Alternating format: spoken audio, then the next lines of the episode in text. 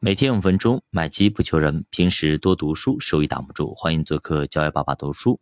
那今天咱们聊一下这个学习读书的一个非常重要的关键步骤，就是刻意练习啊，反复的刻意练习。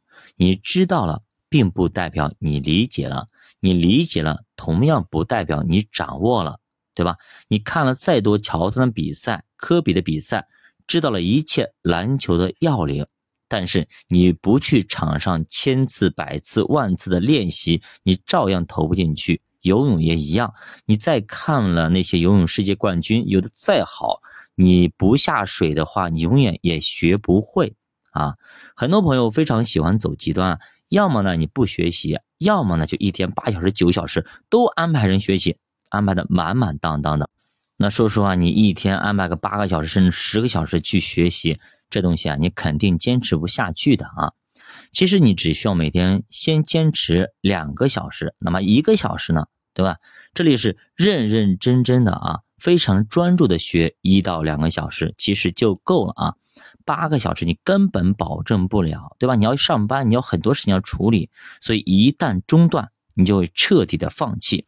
而一到两个小时，那么相对来说可以把控。即便再忙，你挤出一到两个小时去看书学习，应该难度不是特别大。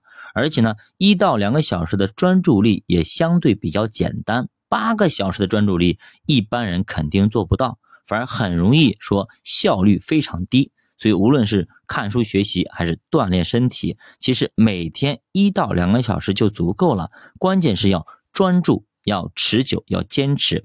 你把这个习惯坚持十年，一年三百六十五天，差不多也就是七百三十个小时。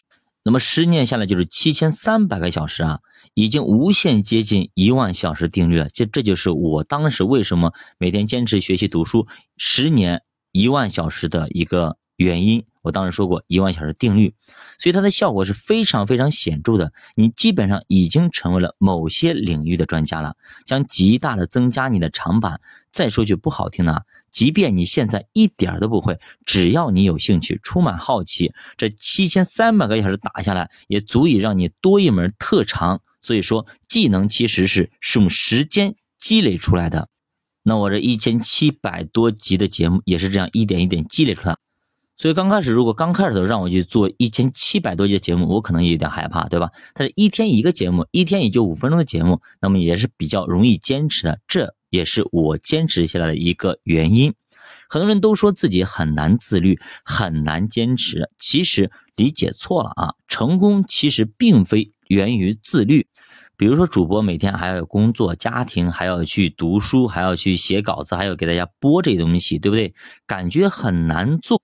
而且这一千七百多天从未间断，你们认为啊肯定是自律了。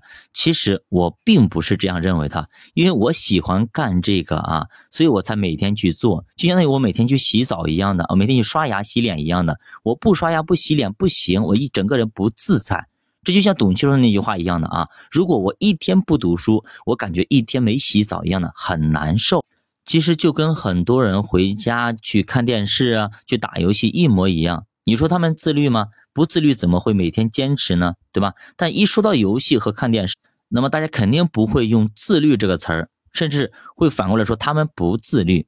所以你要想坚持，你不是指望着说什么自律，没人会去坚持痛苦的，绝大多数人都会坚持兴趣和爱好。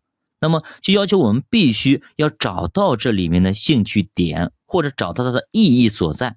如果这个事能让你迫不及待马上去做，那么它就拥有了优先级别，你大概率就会坚持下去。相反，如果一件事你始终不愿意开始，甚至患上了拖延症，我就是不愿意做，那么这个事大概率是很难坚持下去的。所以你要得先把前面的事想明白了再开始。不然的话，如果你开始了再去放弃，对你的自信心打击是非常大的。那么这个问题其实就很简单，你要想学什么东西，先别着急开始，努力先设计一个模型，然后问问自己到底凭什么坚持下去。比如说，你天天被上司骂，工作也陷入了瓶颈，自己对现实是非常非常的不满。这个也很有可能成为你的动力和理由。一般人都在逆境中不断提升自己，日子过得太顺，就像温水煮青蛙，反而呢没有太多的动力。大家可以想一想是不是这样子？你现在学不下去，大多数情况下都是因为现在过日子过得还可以，还不错。但是这样的状态其实恰恰是最危险的，因为很有可能当你感受到危险的时候，一切也就都晚了。二十岁你遭遇逆境，你还有机会站起来；四十岁呢，你再遭遇逆境，很可能一下子就被干趴下。那么您准备好开始了吗？教爸读书陪你慢慢变富，希望您跟教爸一起，我们一起努力，一起坚持，一起做我们喜欢的事儿，一起做可以创造美好的事情。再见。